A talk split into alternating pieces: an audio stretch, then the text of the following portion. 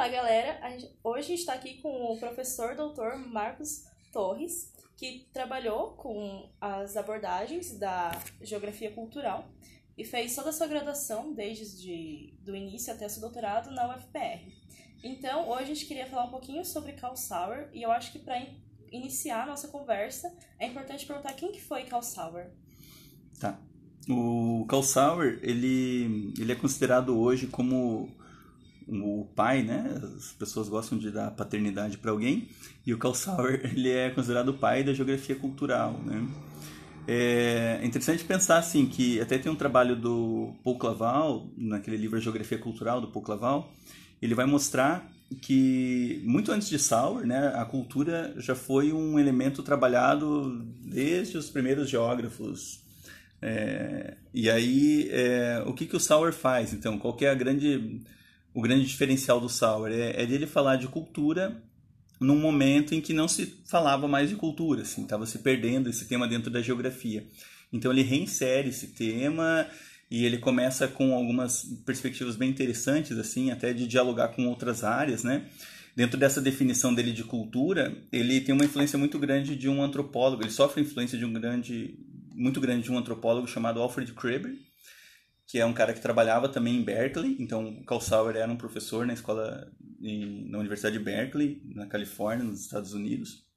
Ele conhece o Alfred Kreber, que era esse antropólogo, e por meio desse contato ele começa a olhar para a cultura com um olhar diferenciado e ver a importância da cultura no espaço, né? Então ele começa a pensar a paisagem e, e os elementos da paisagem, sempre relacionando com os aspectos da cultura também.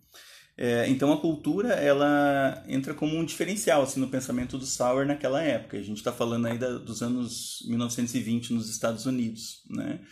Então ele, ele meio que tem que lutar assim diante da sociedade é, americana de geógrafos, né? É, para mostrar a importância da cultura. E aí com isso ele, come, ele reinsere então esse tema na geografia e ele começa a, a orientar e trazer outras pessoas para pensar junto com ele a cultura. Hum, entendi. Então ele foi, né, ele bem renomado por conta disso. E outra coisa que eu acho importante pensar e refletir é qual que é a influência dele e os impactos até os dias atuais que ele trouxe aqui para o Brasil. Como que tá. ele veio, como que chegou e como que está hoje. Uhum um acho que o, o, grande marco assim no trabalho do Sauer foi a produção de um artigo é, relativamente pequeno, se não é um livro, né?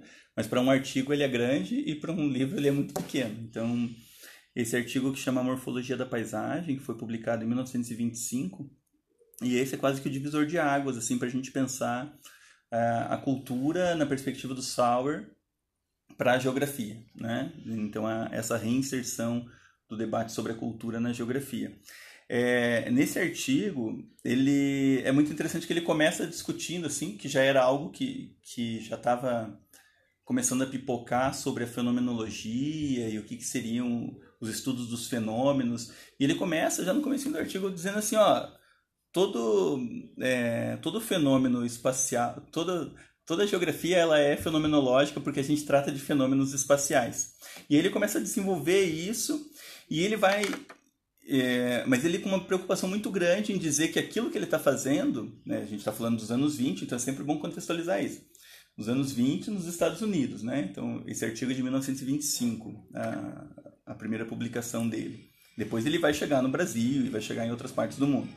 Mas então, é, nesse momento, ele tem uma preocupação muito grande em dizer que inserir a cultura no debate geográfico é, era algo científico. Então ele tenta fazer isso de uma maneira bem científica, né, com todos aqueles é, pressupostos que a gente conhece assim de ciência, aquilo que a gente consegue comprovar e tal, né? Então ele tem uma preocupação muito grande com isso, porque era uma preocupação do momento. A gente não vai ver essa mesma preocupação hoje, por exemplo, porque a gente trata de fenômenos sociais com uma compreensão de que tem coisas que não se repetem, tem coisas que são mais efêmeras, né?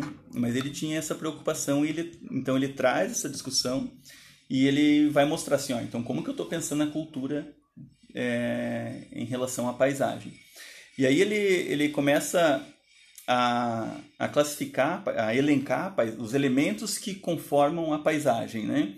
Então ele, ele coloca os agentes assim, então primeiro o solo, as rochas, os minerais e tal, aí depois vegetação, clima e por último o ser humano. Então ele fala, ele coloca o ser humano e aí a cultura entra junto com esse ser humano. Ele coloca o ser humano como um dos principais agentes é, modificadores da paisagem, né?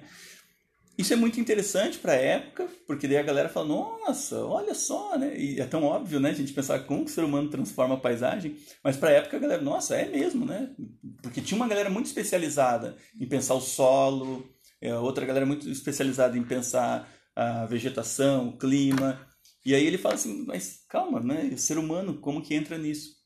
Só que a visão de ser humano, a visão de cultura que ele traz é uma visão muito, muito material, né? é uma visão muito de artefatos. Ele pensa sempre o ser humano e a cultura a partir dos artefatos. Então ele vai olhar para uma comunidade X e olhar como que são as construções, quais são os equipamentos que eles usam para o plantio, para a colheita, é, como que eles preparam a terra, como que eles colhem, como que eles se organizam em relação ao tempo. Então sempre a partir desses artefatos, né, das coisas que o ser humano utiliza para explorar a terra. Então é bem legal isso.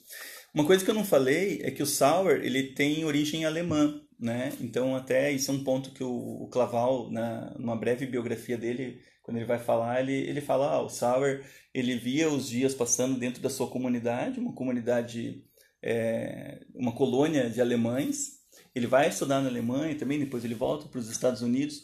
E aí, quando ele conhece o Kraber, que o Kraber vai levar ele para outras comunidades, fala, então a gente consegue pensar assim: puxa, olha a sacada dele, né?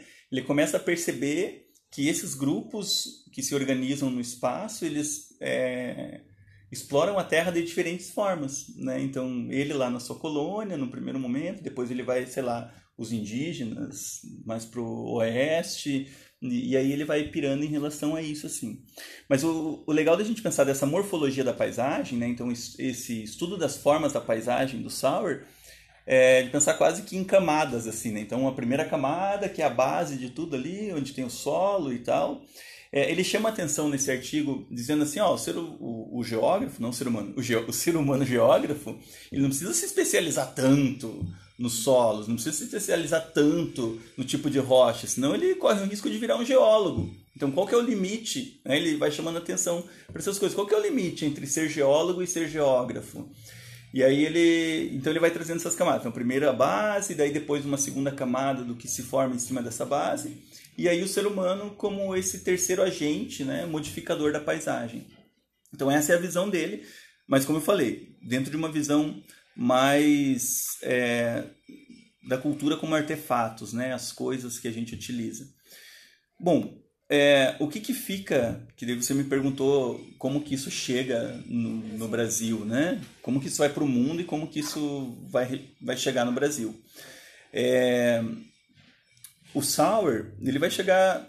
O Sour Sour, ele vai chegar mais tardiamente aqui no Brasil mas uh, o desdobramento do pensamento dele, da forma dele pensar a geografia, chega um pouquinho antes. Então, quando ele começa a se relacionar com outras ciências e, e flertar com outras ciências e mostrar a possibilidade de interdisciplinaridade com a geografia, primeiro a partir da antropologia, do Kreber, e aí depois com a filosofia, as artes e outras coisas que ele vai pirar também. É, então, quando ele, ele começa a fazer isso, ele começa a mostrar que existe uma outra forma possível de se fazer geografia. Uma coisa bem interessante nesse Morfologia da Paisagem mesmo, que lá no finalzinho dele, ele começa falando assim, ó, então a geografia se interessa por isso, né? Por essa relação ser humano e ambiente, como que o ser humano transforma o espaço. Beleza.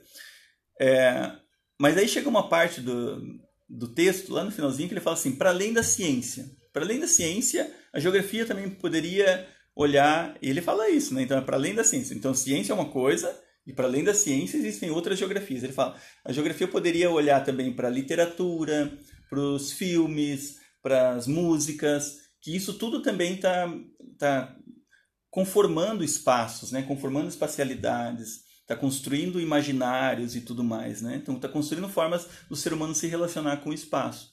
Então, isso ele deixa lá no texto dele como para além da ciência. E ele faz ciência, aquela ciência bem dura, tal, tal, tal. É, tá. Então, é, como eu estava falando, né, que o, o, essa forma diferenciada de olhar para a geografia faz com que os próximos geógrafos que passem ou que têm contato com o Sauer comecem a fazer uma geografia diferente. É, isso, principalmente nos anos 60, nos Estados Unidos, também sobre uma, sobre uma forte influência da fenomenologia, aí a galera começa a pensar essa relação do ser humano com o espaço cotidiano, esse espaço de vivência, né, o espaço vivido, né, que alguns chamam. Então, alguns nomes começam a sair, é, surgir para o mundo, e principalmente para o Brasil, que é o nosso foco aqui agora, né, é, de uma geografia mais mais humanista, né, mais voltada para esse indivíduo e tentando entender essas geografias do indivíduo. Aí o Tuan, a Annie Butmer, não só os Estados Unidos, mas os países de língua inglesa como um todo, né? Então, Tuan, Annie Butmer, Edward Helf, é, enfim, esses, esses nomes, Loventhal, eles começam, esses caras eles começam a produzir, essas pessoas começam a produzir bastante e os trabalhos deles começam a chegar e chegam no Brasil com um certo delay. Então, nos anos 60, 70 nos Estados Unidos eles começam a produzir, é, nos anos 80 eles chegam no Brasil. Nos anos 80 eles chegam através das traduções do Tuan, da Butmer, do Health. Acho que tem mais alguma coisa também, acho que o Wright tem alguma coisa também. Mas é, nos anos 90 é que essa geografia humanista que surgiu no Brasil, ela se desenvolve para dentro dessa pegada de tentar entender a cultura. Pô, tô tentando entender esse, esse indivíduo, esse sujeito, eu tô, vou tentar entender a cultura também. E aí tem, o, o Brasil está muito ligado a essas tradu as traduções, a gente não lê em inglês, né? É, então a nossa tradição é de não ler textos não traduzidos. E aí o, o, o Sauer ele é traduzido muito tardiamente no Brasil, acho que nos anos 90, nos 2000, que essa coleção de geografia cultural da editora da UERJ, que é pela Zeni e pelo Lobato Correia, que eles trazem o Sauer. E aí a gente olha para o Sauer mas já olha com essa defasagem. Poxa, mas o Sauer é legal, foi legal para aquele momento, mas hoje já não dá mais, porque a gente já não está mais pensando na cultura só como artefato. A cultura ela, ela trabalha com elementos simbólicos, não é só materialidade. Tem coisas que a gente não consegue pegar, não consegue tocar. Então o Sauer ele chega, mas ele já chega assim, ah, ele teve sua importância lá, talvez ele possa até ser o pai da geografia cultural, mas ele já está não vou dizer que superado, né? Mas a gente já está fazendo uma outra geografia. Hum, entendi. Então, e, as, e nos dias atuais, então, ele não é um dos nomes mais utilizados? Não, ele já sofreu várias críticas, né, sobre, até sobre essa forma de pensar a cultura, a cultura como uma coisa muito suprema, que você não toca, que você não, não inter, que nada interfere, e ela interfere em tudo, então, é, nada interfere nela e ela interfere em tudo, né? O supra-orgânico da cultura. Então ele já sofreu várias críticas, é, bastante gente desceu o pau nele, mas eu acho que não é esse o lugar, assim, é de olhar para a obra dele e, e, entender e compreender naquele momento e ver quais são as contribuições de fato, né? Não ficar, não entrar nessa onda de falar mal e, e não, não compreender. Ele teve seu lugar, teve seu papel. E para mim, hoje, eu vejo que essa parte do para além da geografia, do artigo dele, tá, é muito legal. assim Parece que é o que eu tenho buscado, é o que ele chamou de para além da geografia. Então, como eu não conhecia o Sauer, para mim fica aquela ideia assim. É, eu acho que ele era um cara genial, mas a gente não conseguiu, ele não conseguiu viver todos os momentos para chegar até hoje e fazer o para além da geografia dele ser a própria geografia. Né? Mas a gente está fazendo. Então, para mim, isso já vale. Então tá. É, por hoje foi só. Muito obrigada. Valeu. E até